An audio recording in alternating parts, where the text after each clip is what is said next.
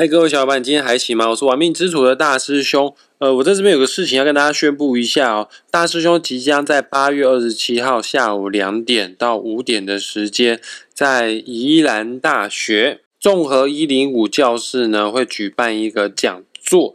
呃，这个讲座有关于亲子关系哦，就是在探讨你的孩子是不是你的孩子。什么意思呢？每个父母啊，每个家长他都心目中觉得孩子应该是这个样子的人，但实际上。孩子是否有如你所想象，呃，或者是有如你所期望的，是这样子的一个人呢？我会透过紫微斗数命盘，先看看你自己孩子的命盘当中的命宫，带你去认识你的孩子的个性、能力、天赋在哪边。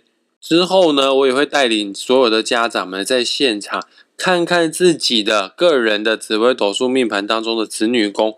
对了，子女宫啊，在命盘上面所显现的，就是你如何对待孩子，你如何教育孩子的方式。每个人的教育方式不见得适合套用在每个人身上。举例子来说好了，孩子的命宫如果是杀破狼的话，他个性就比较高拐啊，他个性方面比较叛逆啊，比较独立自主啊，比较敢冒险啊，是开创者的格局。那么，如果爸爸妈妈的子女宫是紫薇啊、武曲啊、廉贞啊，比较权威性的教导的方式去教育这些杀破狼在命宫的孩子的话，难免亲子关系容易会产生摩擦，然后有很大的可能没办法把这个孩子的优势给放大。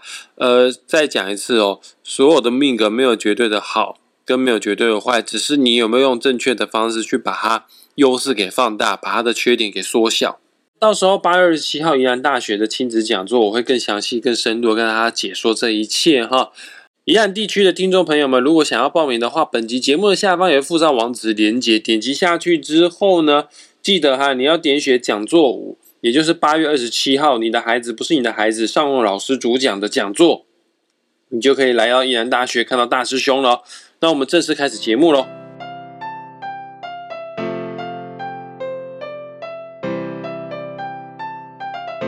各位听众朋友们，在今年你觉得你的财运好吗？呃，有没有感觉到其实今年整体的财运比往年你的人生走过的每一年来说，都还要来的更艰辛、更辛苦一些呢？呃，如果你有这样感觉的话，是正常的哈。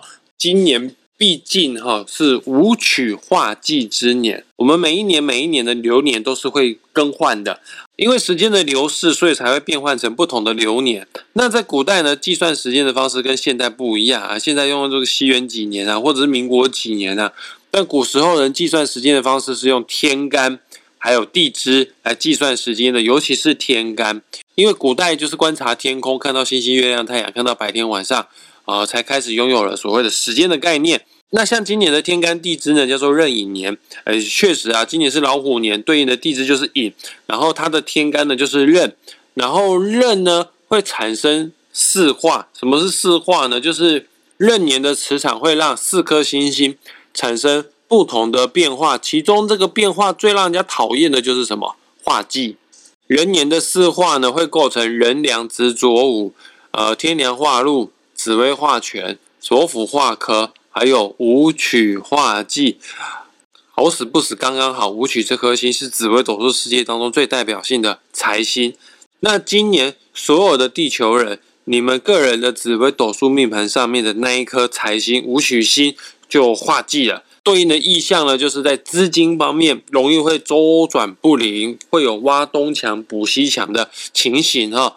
不只是武曲化忌，还有一个原因哈。每年除了让四颗星星产生不同的化学变化，也就是禄权科技之外呢，还有每年都会有一颗新的吉星，还有每年都会有两颗新的凶星。我就讲凶星的部分好了。呃，每年呢都有新的流年的擎羊，还有陀螺。今年很凑巧的是，所有人的流年的财帛宫，哎，财帛宫这个宫位就跟金钱有关的宫位啊，都产生了一个流年的陀螺。所以说，今年大家都会觉得。特别的缺钱，特别的破财是有原因的哈。什么样的人在今年破财会破的比较大？来观察一下个人的紫微斗数命盘。还没有拥有紫微斗数命盘的话，赶快去下载一个免费的 A P P 排盘软体，叫做文墨天机。文墨天机下载好之后，输入你的出生年月日时，你就可以拥有自自己的紫微斗数命盘了哈。那命盘一打开啊，你会发现总共有十二个格子，各代表了不同的宫位哈。那其中跟金钱有关的宫位。听好哈，跟金钱有关的宫位就是命宫、身宫啊、财帛宫、福德宫、田宅宫。以上我讲的这些宫位都跟金钱有关。那刚刚讲的，再说一次哦，命宫、身宫、财帛宫、福德宫、田宅宫，如果有坐镇武曲这颗星的话，那不好意思，你今年的财运不好，扣一分。破财的机会是有的。再来，我们来看流年盘。流年盘你不会看没关系，大师兄教你哈。你可以观察一下我们命盘啊。你可以观察我们的命盘呢，格子右下角都写了一些字哈。这十二个格子当中，先看最下面的格子，它上面写子，子的顺时顺时钟一格呢，旁边就会写丑啊。丑的顺时针一格呢，也就是命盘的左下角，它就会写寅。寅的顺时钟一格，也就是上面那一格叫做卯。卯在顺时钟上去一格叫做辰啊。我依序把它念完哈，会有子丑寅卯。辰巳午，午呢就是命盘上面的格子，然后还有未申酉戌亥，亥呢就在命盘的右下角的格子哈。那今年是老虎年，老虎对应的十二地支呢，对，十二地支也对应的十二生肖哈，对应的十二地支就是在地支寅啊，那个就是流年的命宫。再讲一次哈，只要你的地支寅，也就是流年的命宫。还有你的地支戌，也就是你流年的财帛宫；还有你的地支巳，也就是你流年的田宅宫；还有你的地支辰，也就是所谓的流年的福德宫。有武曲这颗星的话，因为它今年就化忌了啊，那你今年的财运不好，再扣一分。那各位听众朋友，刚刚讲了两个条件了哈，如果。两个条件你都符合的话，那很遗憾，那你今年的财运真的比较差一些。再来，还有一个最后的评断标准，可以看得出来，你今年财运是不是超级无敌爆炸差？哈，只要你命盘当中的地支戌，还有地支辰这个地方有坐镇的原本的擎羊，或者是陀螺这一颗凶星的话，哦，这个三个条件全部都成立的话呢？那你今年真的会大破财呢？那么没关系，现在大师兄要告诉大家，要教大家如何化解破财这个意象哈。呃，跟大家说明一下，我们命理学的由来就是源自于观天象而来的，就是观察天空的气象变化啊，呃，来预测未来会产生什么样的天气形态。当天空产生很多乌云的这种现象的时候呢，古人就会预测啊，可能会下雨啊，可能会台风，可能会闪电。但是真的会下雨吗？那也不一定啊，可能就龙卷风啊，它不见得一定是下雨哦。所以我们现在要做的一件事，就是把这个破财的现象，把它转变成你比较可以接受的现象。既然都要破财。我们就尽量把它去转换成你可以接受的破财现象。举例子来说，你就观察一下你们的家里啊，有什么样的东西是需要修缮的，已经经过长年累月了，你就一直搁在那边。今年就决定动起来了，该花的钱就花吧。啊，原本家里的冷气就很老旧，今年就把它换新的。原本家里面的这个沙发椅已经很老旧，你早就想换的，那一直迟迟没有去做这件事，那你今年走破财年嘛？你只是把右边口袋的钱换成一套新的沙发，还是放在自己的家里面，放在自己的左边口袋，对你来说其实根本就不吃亏。那对于有钱人的做法，我会建议你哈，就是你今年如果大破财的话呢，你不如把身上的钱拿去干嘛？买房子，右边口袋的钱换成房子，放在你左边的口袋。还有把你的钱去经营跟家人之间的关系，带家人去吃好吃的啊。带家人来一场快乐的旅游，给你们之间创造一个美好的回忆。反正都要破财，破在自己的家人身上，这也是无可厚非啦。那本来就是自己的家人了，钱花在自己家人身上，这个没有所谓的舍得不舍得啦。此外呢，你也可以去买一些帮助你在明年可以生财的工具。举例子来说，如果你本身就在菜市场工作的，像大师兄，我家就是在菜市场工作的。而货车就是我们家最主要的生财工具，它已经很老旧了。那你要不要看，在今年就破财吧，让它太旧换新啊？在明年的时候呢，它就可以帮你创造出更高的产值。当然了，这个既然要破财的话呢，我们要让这个钱呢破的有价值，让它创造着一个好的吸引力法则。你把你的金钱一部分呢拿去帮助社会上所需要的帮助的人，哦，你只要在这个社会上呢散散播出爱的能量呢，你最后就会吸引到更多爱的能量，或者是你在这个社会上发出丰盛的能量，你最后就会吸引到更多丰盛的事情在你的身边了。说到这边，可能大家都知道大师兄的套路就是希望大家可以把钱。花在你觉得有价值的人事物上面。那如果你问大师兄，大师兄，那你觉得花在哪边是最适合的呢？我的答案就是花钱去上课，花钱去学习。因为所有的东西总有一天会消逝的，不管是你所爱的人，呃，他有可能会离开我们，或者是这个车子，它也会慢慢的老旧啊，房子啊，呃，奢侈品啊，它慢慢都会退流行啊。但是花钱所记在脑子里面的东西，它是会陪伴你到最后的。知识它绝对是一种力量哦，愿意去花钱做学习的人，其实是最有力量的人哦。你有没有发现，有些有钱人哈，尽管他们都破产了，但是他们还是有办法重新站起来。就讲川普为例好了，他破产非常的多次，为什么他们可以东山再起，再次变成有钱人呢？有一本书推荐大家去看哦，这本书叫做《有钱人跟你想的不一样》，因为有钱人的知识、有钱人的思维逻辑是跟一般人不太一样的，难怪百分之二十的地球人才会成为有钱人，其他百分之八十的地球人都是帮他们在打工的啦。那既然都要破财，那我就去学习可以让我变成有钱人的脑袋，或者是学习成为我想成为的那样子的人哈。花钱去上课绝对是最好的投资。关于今年破财的人，再讲最后一次。在今年，你不管买什么东西都好，就是千万不要去买股票、基金、虚拟货币。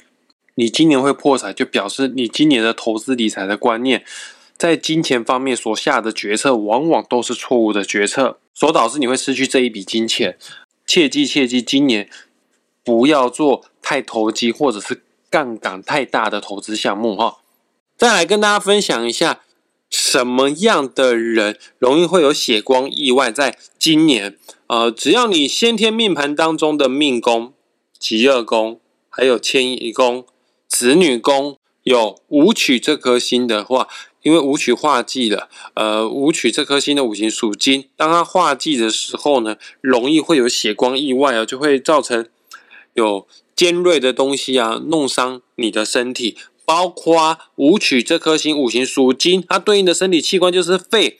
新冠疫情肺炎在今年在台湾那么的肆虐，这么样的严重，你也要注意自己的个人呼吸道健康。然后呢，只要你十二个地支当中的地支引、地支亥、地支酉、地支申有武曲这颗星的话呢，那你在今年身体健康方面更要再注意一分啊。那现在大师兄要告诉大家如何化解意外血光，让你躲过今年的这个身体不好的意象哈，也不是躲过，只是把它转变成一个你比较能够接受的意象。首先呢，我强烈的建议你今年可以的话去大医院或者是大的检查所做一个全套的身体健康检查。当然，我们能够透过紫微斗数命盘看出我们身体健康哪方面需要去做注意。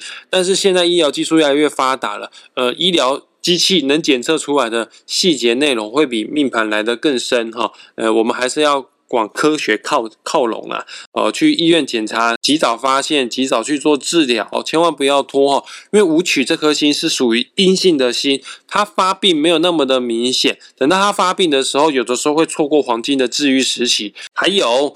可以去捐血化血光，与其你受伤流血，不如他主干给自己先把这个血给弄出来，等于你把这个意象换成一个你比较可以接纳的方式去做呈现。有些流派的命理老师，他们并不认同捐血这件事情是可以替我们挡掉血光意外之灾的，但大师兄的想法是这样子的，呃，你把你的血。去帮助社会上所需要帮助的人，你就等于是发射了一个爱的能量出去。不管怎样，一定会有好的正向的爱的能量回到你的身边。你是一个能够帮助别人的人，你将来就会得到更多人的帮助哦。今年原本打算动刀开刀做医疗行为治疗的话，就不要拖，就在今年赶快去做治疗吧。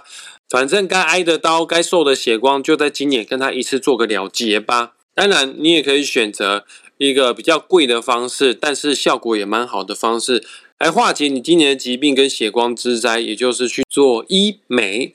但你要看啊，这个血光有多重哦。如果只是做个割双眼皮啊，我想能化解的意向哦，还是很有限的，不敢保证说，呃，今年都不会发生其他的事情。在今年尽量避免从事一些高危险的行为，呃，就先不要去高空弹跳啊。先不要去玩降落伞呐，哦，啊，能开车就开车啊，啊，因为开车是铁包肉啊，骑车的话是肉包铁啊，啊，尽量搭乘交通运输工具啊。你本身在今年命带血光，但是跟你同车的乘客可能今年是非常吉祥的，没那么衰哦。你一个人意外血光会导致全车的人跟你跟着你陪葬哦，没有这样子事情哦。哦，还有最好今年不要出国。有任何的意外血光发生的话呢，你在台湾是非常好处理、非常好解决的。因为台湾很小，呃，走没几步呢，就会有医院，呃，医疗非常的发达，而且你的健保在台湾非常的好用。但是你到国外之后，荒郊野外发生了什么意外，这个都会错过第一时间的抢救时期哈。今天就是简单跟大家分享。如何化解今年的破财跟今年的意外血光？其实严格说起来，这它真的也不是什么化解，只是把这个现象转变成了一个你比较可以接受的现象而已哈。所以我们的人哦，千万不要消极呀，我们是有一定程度的能力去改变我们的命运的，但是前提是你本身要够强大。什么是够强大？是有钱吗？不是的。你一定要够有智慧，呃，你要多看一点书哦，啊，保持正面乐观的心态，正面乐观的心态是最重要的，你就可以改变你的命运了。根据吸引力法则来说，你就会吸引到更多正面乐观的事在你的生命之中。那我们今天节目就即将在这个地方画下句点，很感谢大家愿意花时间听到最后，喜欢我们频道帮我分享出去哈，也分享给宜兰的朋友。在八月二十七号记得来看大师兄，来听大师兄的亲子讲座。我们下一次再见，拜拜。呃，也对了。这个报名网址我会放在本集节目的下方，拜拜。